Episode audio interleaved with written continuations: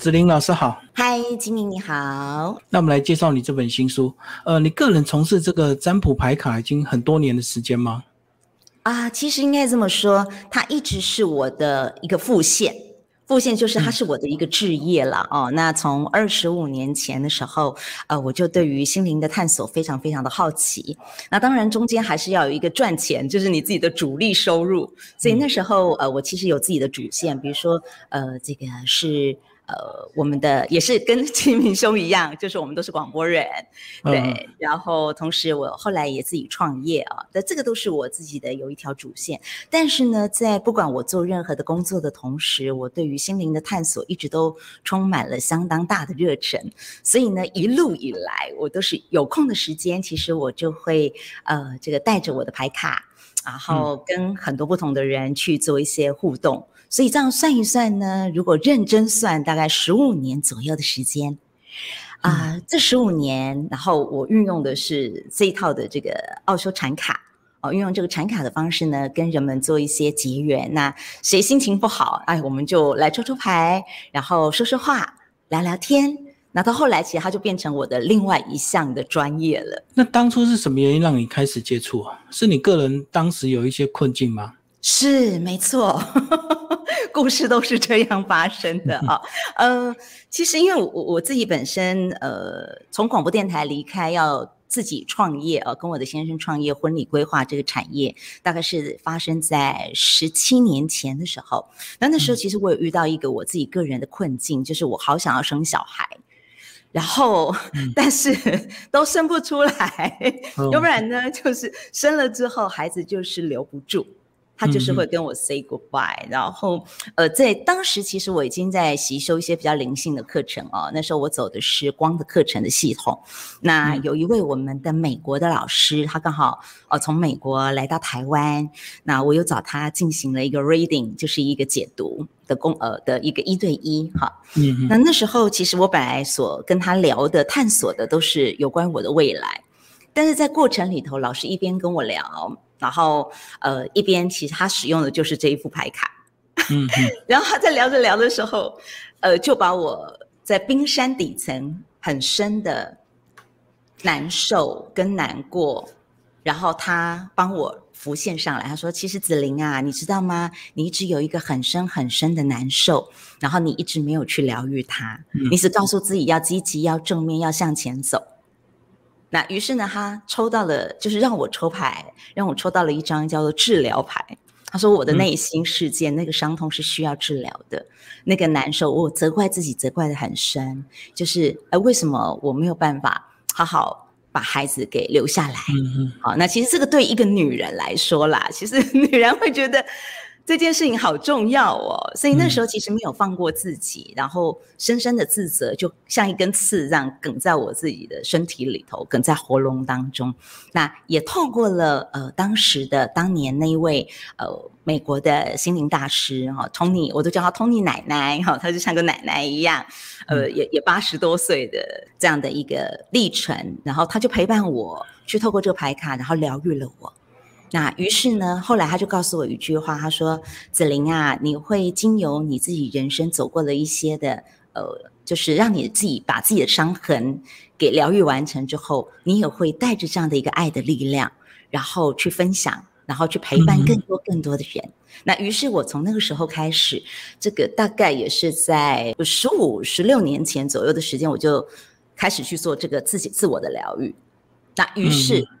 当我自己被疗愈了，哎，我想说，我这么深的伤伤，我都没有跟别人说，我都说我好了，没问题，那胚胎不健全，哦，说了多多正面的话语鼓励自己，放下它，然后原来心中没有放下，所以从那个时候开始，我就觉得我对于这个牌卡就非常的有感受，那于是我就开始拜师啊，就也找了几位老师，然后去做学习，学习之后我就运用在啊。因为我后来创业嘛，就是做婚礼规划，那我们会接触到很多的新人。那新人其实，在结婚之前会发生好多好多的争吵。对，好的坏的都会有。嗯，对，然后呃，底下的要浮上来，就是未来婚姻可能会遇到某些事情，也会透过婚礼规划的过程当中，这个婚礼要怎么办啊？在意什么啊？这些等等的，它就会浮上冰山的表面上来。那也于是呢，让我有一些机会，就是把我所学，然后用在我的客人的身上。那那时候我完全都是免费的，就是我完全去陪伴他们走这一些的历程，然后可以让他们从要退婚，然后办婚礼办到要退婚。金明兄，你会不会觉得这个很很意见不合嘛？对，就是意见不合，然后再加上可能有时候有点复杂，是有双方家族不同的看法，然后有不同的坚持，哇，这时候两小两口更困难了。对，因为他们还要抚平这个双方家人不同家长的，嗯，对对对，所以我就开始一路的呃带着这样的一个传卡，一边有我的主线道，那这个是我的置业，心灵置业，那我就持续的一直在进行它，那直到这嗯大概是这三年左右的时间，我决定呢以更多更多的能量投入这样的一份的工作，对，所以就是我成功人生来到下半场了哈。就是成立社团、成立学院吗？是我，我就想说，呃，这个除了我的婚礼规划公司之外，那我也想要成立一所学院，那可以陪伴更多的人。因为本来他们都是找我聊心事，然后可是呢，你会发现到，我就发现到一件事情，就是聊完之后，他们如果内在，他们只是当下转换，可是内在力量没上来，他还要持续的找我，那这样力量不在他身上。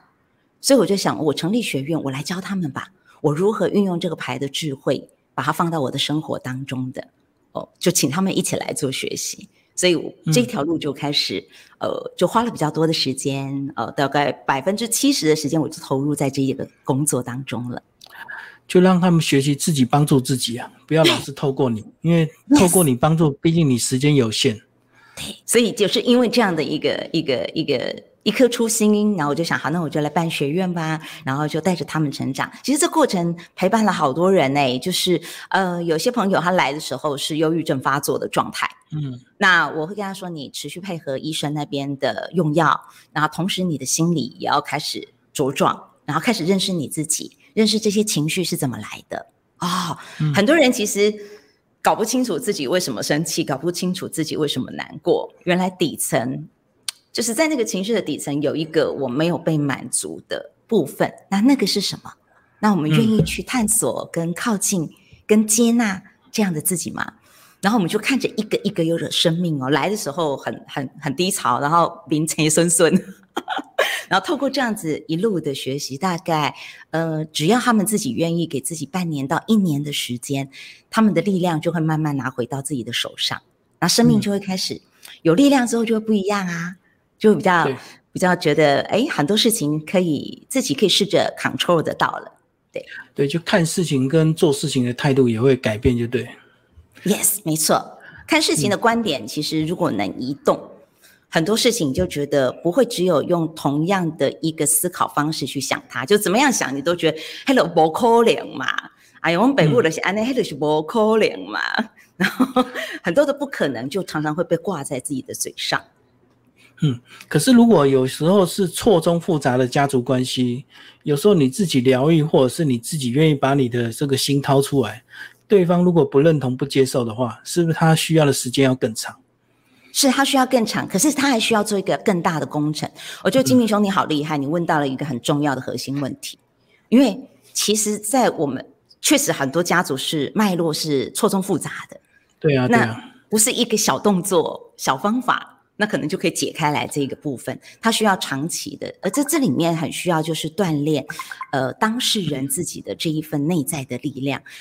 以及拉界限这件事情。就是这件事情，我大概我做好我的表达的同时，嗯，那我把这个界限拉好。那如果他们拒绝了，也就是我的这份善意，我想要前进，可是他们拒绝了。那这时候怎么办呢？就是我们就要回来照顾一下此刻的自己，珍惜自己。哎，我很有心啊，我想让我们的家族，让我们的家庭这个关系可以，嗯呃，有解开心结的机会。虽然现在时机还没到，但是我现在就是种一颗种子下去。我这一次的表达，我这次的靠近是种一颗种子下去，有一天我就持续灌溉，有一天这颗种子它也会发芽的，可能不是在现在，没关系。那我珍惜此刻我自己的这份心意，很珍贵啊。嗯，就 是因为我们很多人会在我们努力的时候，然后我们呃触礁了，我们就赶快收回来。哎呦，触礁了。然后我收回来的时候，就觉得告诉还自己告诉自己说。别塞别塞，这这安内别塞，安内外属凶，安内安内安内不可行哦。老师改这红花别塞，我再收回来好了。感觉收回来，回到舒适圈比较安全。嗯，这是一般人会起的反应，很正常，这也没有错，就很正常的反应。那刚刚我所分享，那是一个种种子的概念。嗯，对啊，很多家庭啊，或者是另一半，或者是包括婆媳问题，他不仅不认同、不配合，他甚至还会泼冷水。还会觉得你去上诈骗集团的课程，让你现在思想行为都怪怪的，动不动就我爱你，我要拥抱你，这样对不对？跟金明兄分享一个我自己的故事，好不好？嗯，就是我在二，因为我大概二十五年前就开始上一些心灵课程，哈。那当然，您说的这些“我爱你”什么的，我们都在当年的课程当中都会都练习，都会要进行。对对对，一定要练习的啊。对啊。那我分享一个我自己的练习啊。就是我那时候的那个练习呢，我就就就就带回我的家里面。那因为我爸爸是一个这个非常权威式的爸爸，好比较在当年啦，其实他是我印象当中，就是我常常会被他处罚，嗨，然后罚跪啦，然后 这个所有的处罚，我觉得好像三个孩，我家三个孩子哦，我就是容易被处罚的那一个，因为是大姐。啊，大姐，哦，哎要求特别高，对，然后因为我要做榜样啊，给弟弟妹妹看啊，所以在那个过程当中，一开始我学会了这个之后，回去要跟我爸讲，我爸也是说你别高，因为你要抱他的，然后还要跟他说我爱你这样。那后来我我就想说，其实我可以做一件事情，我还是想继续练习它，好，然后我没有一次我就挫折，我就收回来我的壳里面没有，我就试着每天我就。都试试看，收一点点。可是我就把这个“我爱你”变得可爱一点，就变爱你哦。那爱俏皮一点，对，俏皮一点。然后这个俏皮点，我大概在二十年前我就试着在做这件事情。然后后来我就拿到，为了壮胆，你知道吗？我那时候已经开始做广播了，我就拿到广播当中，每天早上，我那时候是做早上的节目，我就哦嗨哟，子琳爱你哦，好，就是跟听众讲我的 slogan，然后练习自己的胆量，就是。哎，这是一个 slogan 嘛？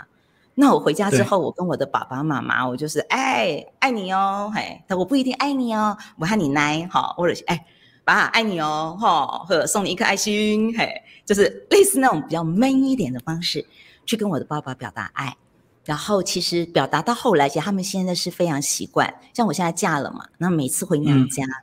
我们每一次要 say goodbye 的时候，我们家就会被我创造出这个仪式来。我就会去抱抱我爸爸，抱抱我妈妈，嗨，跟他们说爱你哦啊，你们都要健康哦。然后我就会呃，我的女儿，好，就是最后这个关我克服了哈，就是 最后生了一个很健康的孩子。嗯，然后然后我也会训练我女儿，就是培养着她，因为她看我怎么做，她会很自然的跟着做。然后小孩很会模仿啊，而且他们做的会很自然。是是，所以就是我们怎么做，孩子怎么怎么学。那其实我的家庭，原生家庭，其实从那时候我跟我的父亲非常非常有距离，然后慢慢的，其实到现在过了二十二二二十几年，我觉得现在让自己是跟自己的爸爸妈妈在一个最，我觉得很和谐，然后很靠近，彼此很靠近，然后爸爸心里有事，呃，我妈妈还会叫我带产卡回家，然后说，哎。来，产卡你扎起来哈，带回家帮爸爸解解一下，这样算一下。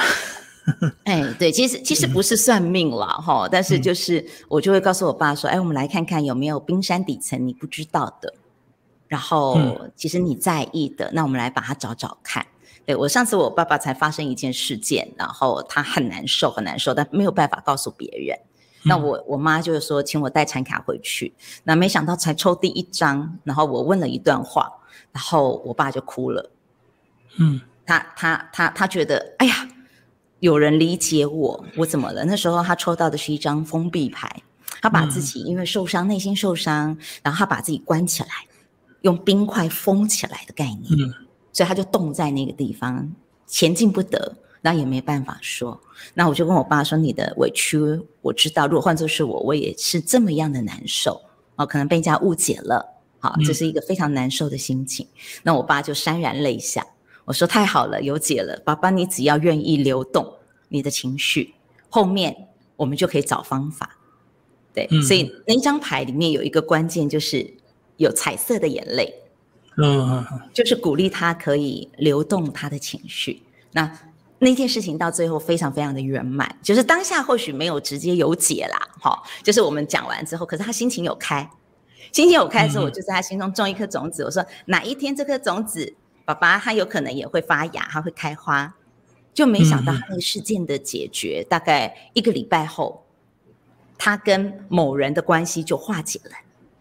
嗯嗯，他在意的人啊就化解了，对，所以这就是一个很美的，我觉得我我是把它用在我的生活当中，然后让我自己的家庭有任何的问题，其实我都能够找到不同的角度，然后去找到不同的做法，然后让它有不同的可能。其实这就好像我们担心的很多事情，其实大部分到最后真的都不会发生，对不对？对，那那选那那个各种可能的困难都想起来。对，在整个解的过程，你也要去对一个人的这个内心心理以及人性或者是心理学慢慢有一些了解，对不对？才更能够更快速的帮助到他们。没错，因为其实如果我们光从学习牌卡去记它的牌意，其实那个都还不够。所以，其实我在这个一路上，我去上了各式各样不同的心理学。那后来呢，我就比较投入在萨提尔心理模式里头。对，因为我觉得萨提尔的模式是我非常喜欢的是，他认为每一个人都有能力解决他自己的问题，而他自己呢，每一个人只要他情绪走得过，他能够理解自己情绪怎么了，他不被情绪绑架。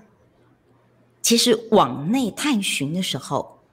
都可以找到我们自己内在有力量的那个部分，有资源的那个部分，所以我这本新书才会取名叫做《唤醒存在的力量》。就是我相信每个人心里面都有一股力量，那那个是本来本质我们就有的，只是他睡着了，所以我们可能需要 wake up 起床喽，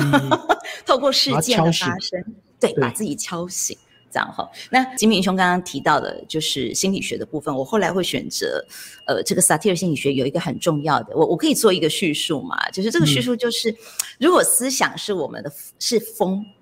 海浪是情绪，那风吹起海浪，吹起海，它就会起海浪嘛，对不对。但如果我们愿意去进入到海底，去我们自己的海底，好，这这个海的海底，然后呢，我们进入到我们自己冰山的底层去探寻。那海底其实有很厉害的东西，就是能够带来非常丰富的洋流、黑潮，嗯，那个地方都是丰富的资源。可是我们必须不要一直在海面上看那个那个风浪有多大，而是我们愿意潜水下去，然后来看一下，哎，底层其实我在意的是什么，然后对方在意的又是什么？有时候其实沟通不良，是因为我不知道我在意什么，我也不知道他在意什么。我看到是他外面的行为让我很讨厌。表面，嗯，对对，所以如果我们能够潜入海底的时候，我们就能够找到属于自己的那个力量，属于自己的黑潮、洋流，那个地方会帮我们带来很多的渔获嘛，就是会有很多的资源的概念，是这样子的。所以真正的问题都是在海面下的冰山那部分。呀。呀呀，所以我就把呃萨提尔模式，然后我是运用萨提尔模式去做对话，然后呢去进行陪伴的梳理脉络。但脉络在梳理的同时呢，可以透过牌卡出来的图像，带给对方的潜意识连接。一张图卡出来啊，其实每个人他的直觉的连接都会不一样。每个人第一眼看到不一样，他的感受也不一样，所以我们就可以陪着对方，透过这个牌卡的图像带给他的潜意识连接，我就开始用萨提尔的对话模式，陪着他下去探访他自己。对，那探访到后来，对自己有多一份的了解。对啊，我相信到最后，其实自己的收获跟帮助是最大的，对不对？是没错，所以其实我很开心，是因为我我我陪这么多人哦，大概十五年的占星。这个心是心理的心哈，占星的这个经验里头，呃，陪伴了六千多个个案，那我就听过了六千多种不同的故事。对，对，那这些故事里头，我我看到了一些很重要的一些事情，这也让我在我自己的现在的小家庭里面，我做了很多很多的功课。就是我看见很多的人在此刻他都没有自信，然后呃，此刻他在婚姻当中撞到的问题，很多时候其实来自于他在原生家庭小的时候带来的影子。对，所以我我就想说，其实这这对我帮助很大，是因为我就花很多的时间。其实我的孩子从小我就亲自自己带，其实工作很忙，可是我一样把我孩子拎在旁边，我自己带着他。然后我就我就想说，这孩子的原生家庭就是我跟我先生。对，那我们希望能够带给孩子一个是有爱的，然后呃很多事情是可以好奇探访的。那比较不是用打啦骂啦。哦，我们家是不打不骂不威胁，哎，就是 这个语言上头，其实我们都在这样，呃，用这样的一个爱的教育的理念，我们落实在我孩子的身上。对，那现在其实反馈回来是非常大的，因为他现在十岁嘛，然后十岁你就发现到说，哎，当他能够把心里的能量。慢慢慢慢的，我们陪伴他，把他呃有一点去发展、发展、发展、发展的越来越有力量的时候，他在学校遇到一些问题，好，或者是他很想追求他自己的，你知道，十岁他也有梦想，哎，他就是想要，最近他有一个就是学校要校庆嘛，校庆有这个运动大会，然后就会有大会舞，然后他就有一个梦想，他说：“妈妈，我想要被选进去到学校里面大会舞里面的精英队。”嗯嗯，他就设立了一个这个目标，可是中间其实他吃很多，他吃败仗，就是选拔过程。对选拔过程，他是他是两次的败仗经验，然后又补选又上，然后又又说要在淘汰赛。好，就是在这反反复复的过程当中，我就带着他去看见自己的情绪，然后理解自己的状态，然后带他去看到不同的角度。我说：“哎，你有没有看到，其实在这过程你自己的认真？”你每天练习这份心意好珍贵，你要肯定你自己，不管最后上或不上，其实你都已经把自己摆在一个非常 center 的位置了。好，你要肯定自己。然后我就陪着他去训练这个过程当中的，然后我就告诉他我的故事。他说：“妈妈以前这个，因为我第一份工作是，那是我的梦想，就是我想当舞蹈老师。嗯，可是我非舞蹈科班生，对我不是舞蹈科班生哦。”可是敢做这个梦有点大胆，你不是舞蹈出身呢？你凭什么尴尬舞蹈？在身体会有差，嗯，对，当年的那个年代里头，那当然我后来我又找我自己的路径，适合我的路径哦，我就一样，我也学芭蕾，学学武功哦，跟人家学民族哦，什么东西我都学。那我去考试，我想说我想要再去插，就是在转系知道吗，结果我还是失败，因为我们的我们的天生条件。落差太大了，我们不是从小锻炼拉筋，人家腿可以伸到上面这里来，我的腿伸到这里还抖抖抖抖抖，就人家一百八十度。对啦，要这样差太贼了。可是我就没有放弃啊，我就告诉我自己，我我知道我跳舞的时候是漂亮的，然后我的舞蹈有一种魔力，就是我可以带给人家自信，所以我就转，哎，我不要不要往芭蕾嘛，因为那个对我来说太太遥远了，我就选择爵士舞蹈。嗯嗯。对，然后选择爵士舞蹈的时候，我在那个爵士舞团，我就选定一个爵士舞团，然后我在那我都选那个团长的课，我让他看见我，我好努力哦，我下课都不下课，我在那边拼命练转圈，然后我让他，对，哎，我 我有点小心机啊，小心机，我就让那个老师那个团长看见我的努力，然后我去跟他说，有这个机会让我进去吗？我愿意为这个舞团做一些行政工作，不用钱。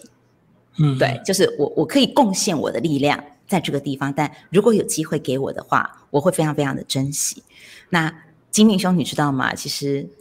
这一招真的奏效了，然后我真的进去了，然后我跳的还不错哦，就是 就是我我那个团长，其实到现在我们都非常好，他就说他永远记得我的认真的身影。那我就把我的故事告诉我的女儿，我说你看妈妈吃了多少次的败仗，就是。但我妈妈没有放弃，妈妈，然后妈妈自己肯定自己，我会找路径去弯。那我就把我的故事，然后透过他也抽产卡，他那时候抽到一张制约牌，就是他想当狮子，可是狮子的身上好多绳索跟绵羊绑在一起。哦，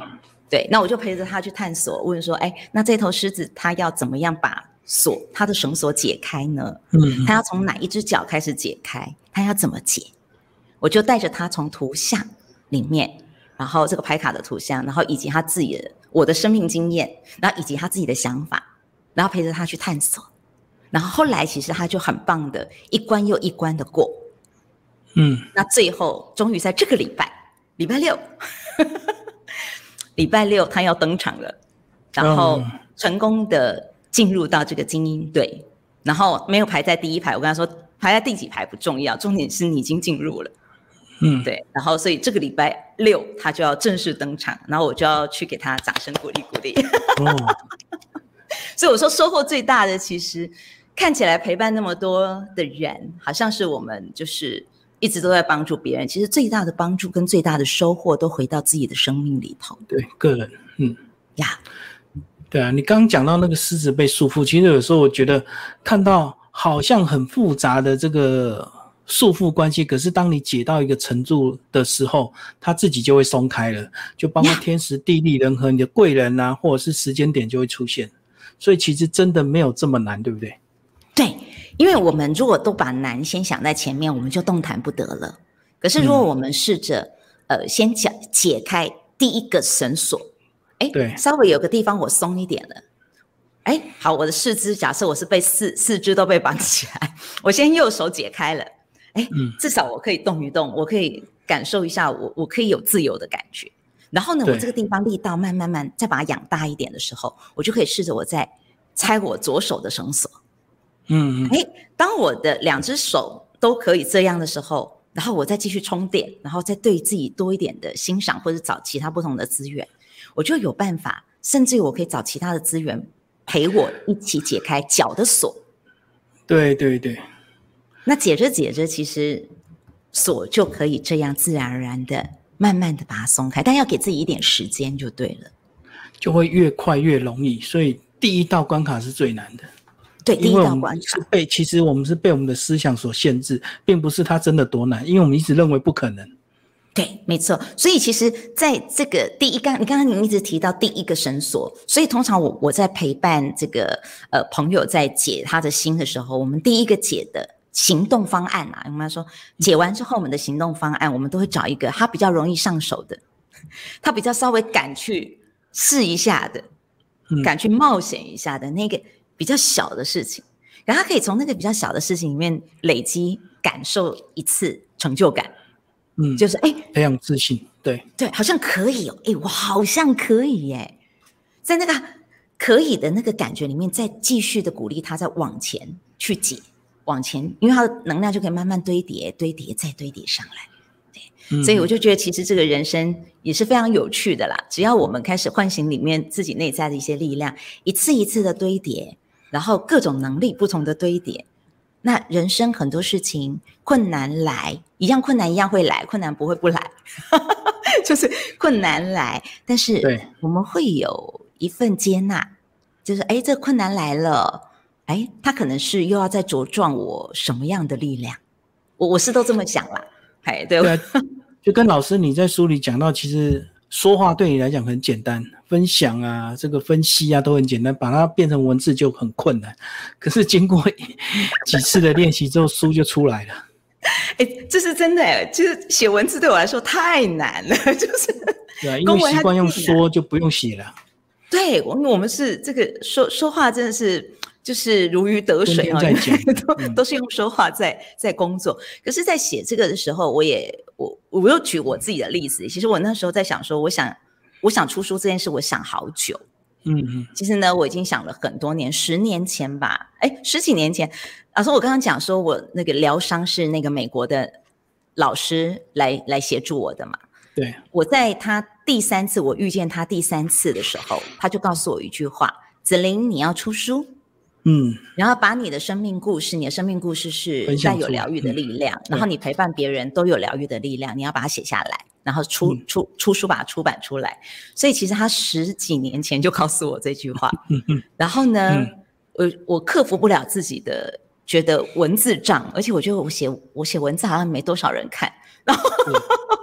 然后所以那是自己的自己的障碍。那到今年的时候，对我我就告诉我自己。如果我的使命就是我现在想要很专心的在心灵的这样的一个工作当中多做一点事情，那书就一定要出了，我没有借口了，我没有理由了，对，因为。书很便宜，然后如果说大家可能比较没有资金可以投资自己上课，没关系，那就看一下书。看这本书的过程当中，也可以有一些内在的不同的锻炼。所以我就想说，好，那我怎么练习？你知道吗？这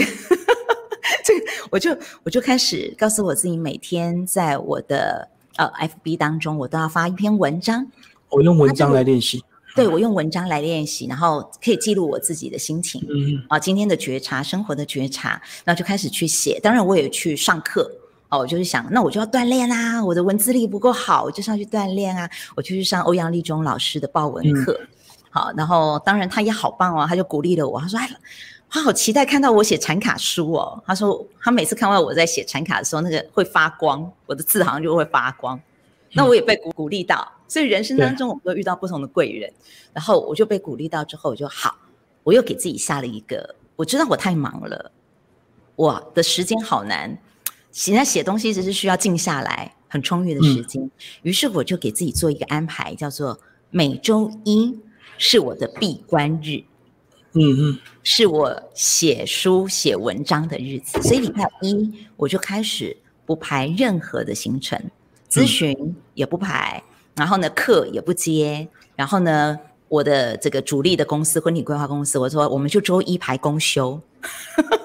对啊，因为六日都都那么忙。对啊，六日真的很忙，然后就周一就是整个完全净空，然后我就一个礼拜出产呃产出一篇是我想要写跟产卡有关比较有有深度的这样的一个故事。然后出版社也很好，就是出版社清凉音出版社，他就跟我说：“那子玲老师就这样吧，你每写完一篇，你就马上 send 给我们，我们就同时进行校稿的动作。”对，所以就很快的，就今年二呃三月份开始写，然后呃这个六月份疫情期间，大概六月份左右把它完成，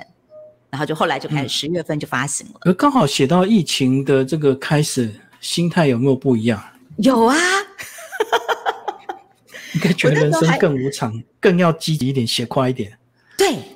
真的，你好厉害哦！真的是这样哎，我就想说，这得再写快一点，是因为它对于人们的帮助其实会非常的大。然后我在疫情的时候，我就告诉自己，因为五月份嘛，五月份发生，然后我就五月份一发生，我就告诉我自己，这是我可以为这个社会贡献一点点我微薄力量的时刻，因为大家的心会慌。会焦虑，那怎么样把心可以稳定下来？我就在当时，我就马上立刻做了一个公益陪伴的社团，对，全部都是公益的。然后我每天都会给大家很多不同的怎么样安稳自己情绪的方法，有免费的课，有各式各样不同免费的资源给大家。那这一做就二十一天，我就想说，我本来是想说我陪伴大家二十一天，那二十一天完之后呢，其实疫情还继续嘛，对，那我就想，那我就继续陪伴好了，直到疫情消失。就是一直到现在，对我就结果就做到现在，就完全没有停摆了。我就想，好，那我就是有一个部分我可以呃公益性的陪伴大家，然后我也呃邀请被我培训出来的陪伴师们，好，他们都是运用这个产卡，然后可以陪伴他人，然后我们就会一个月，然后再举办一场是在线上，然后可以多人同时进入 room 的这个小房间里面。然后去进行一对一的陪伴，然后所以我就很开心，就是呃自己陪伴的这些的很有心的助人，这样有爱的人，然后跟着我一起共襄盛举，然后给希望可以陪伴这些社会的朋友们。好，那谁在低潮的时候，谁就可以报名进来，这样子。对，大家生活难免都会有困境啊，所以有时候只是一个小小的低潮，只要有人陪伴你一下，可能就轻易的一下就度过了。是是，有人陪伴，然后而且因为我们陪伴者其实是我我的训练里头都是要去找到对方的洋流黑潮那个冰山底下，他的资源在哪里，然后哪里做的很不错。透过了我们这样的一个看见跟欣赏，跟陪他去整理他自己，每一位被陪伴者，其实他们只被陪伴多久，知道吗？三十分钟。三十分钟之后，对他们就突然有开窍，然后就觉得，哎，对，事情好像没有我想象中的难，然后他们就比较有力量可以继续前进。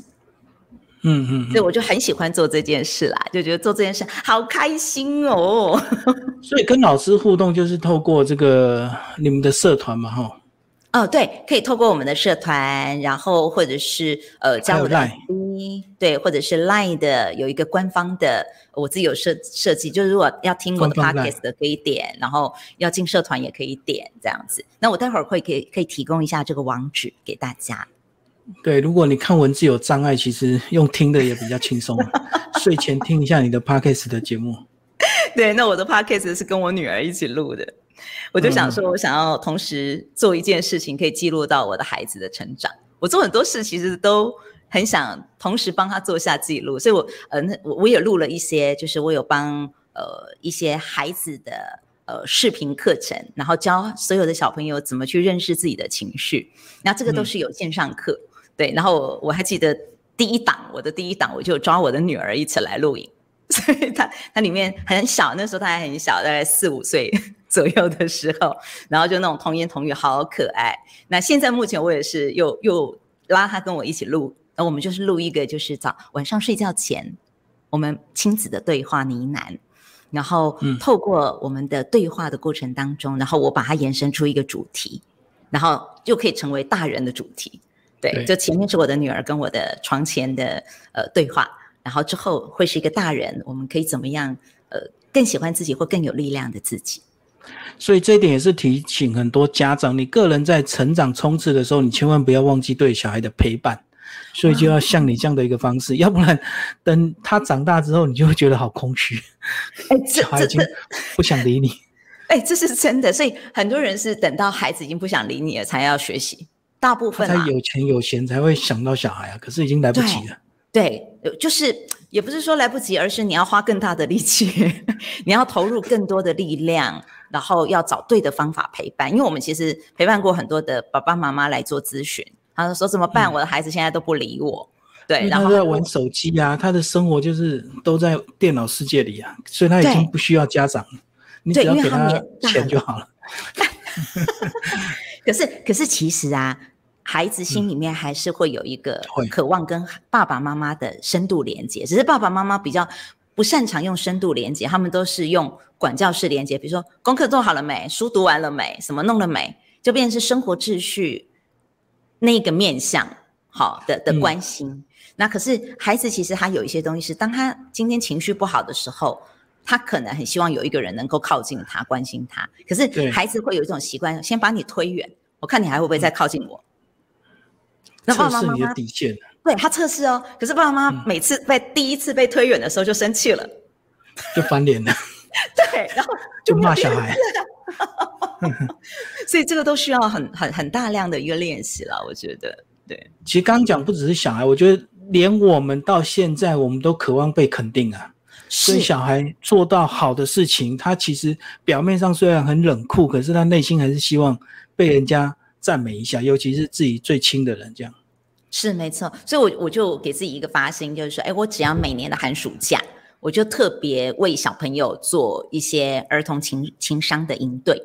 啊。然后这届的营队呢，我都有一个有一个 special，就是我一定要邀请爸爸妈妈能够报名的成功，你一定要最后一个小时进到我的讲座里面。要出现，嗯，对你一定要出现一个小时，因为那个小时我会让你不是只知道说这两天我们学什么，孩子学会了什么，而是我想要教的是爸爸妈妈可不可以在我们这个当下，我们也试着用另外一种新的模式跟孩子互动。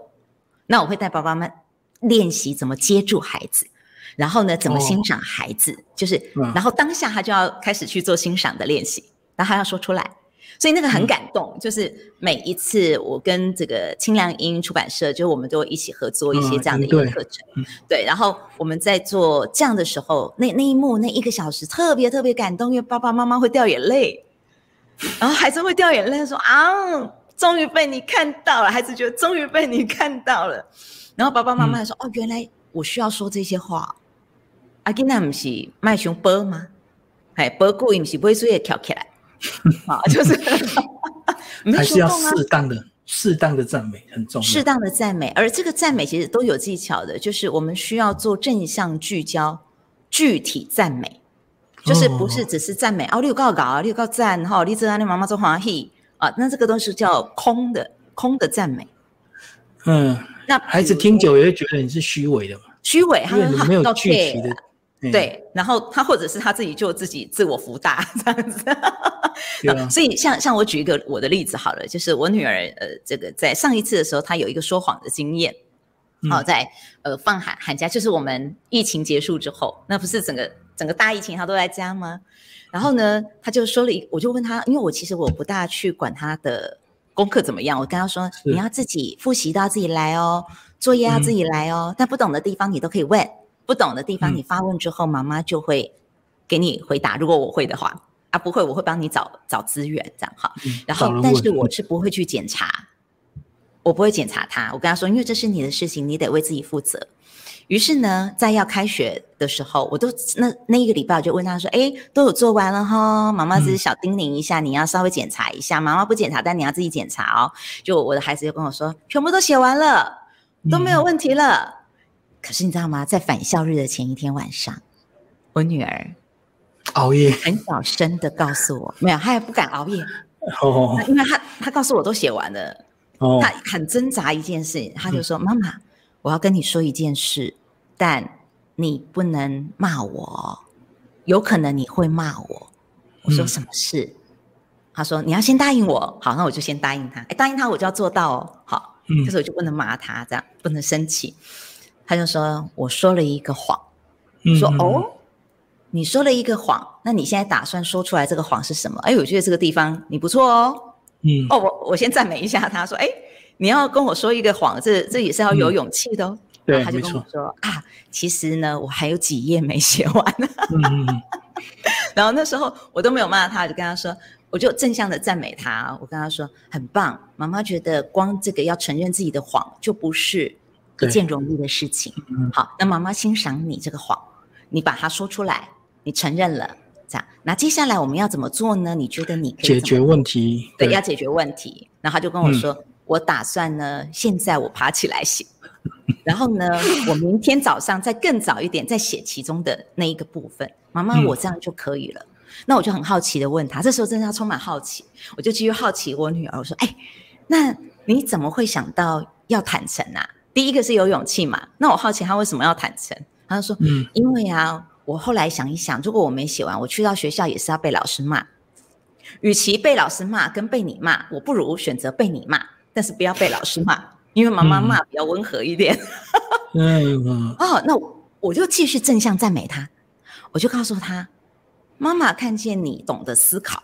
嗯，你懂得先想后果，对，你从后果往回推你的行为要怎么做，这一点妈妈欣赏。你以后要多思考。嗯嗯 你可以从后果往前推，这个是很好的能力。好，那我就再赞美他，我说好，那就写吧，我们就起床吧，不睡了。哎，然后他就开始写。那于是他就学会了一件事情，叫做我不用说谎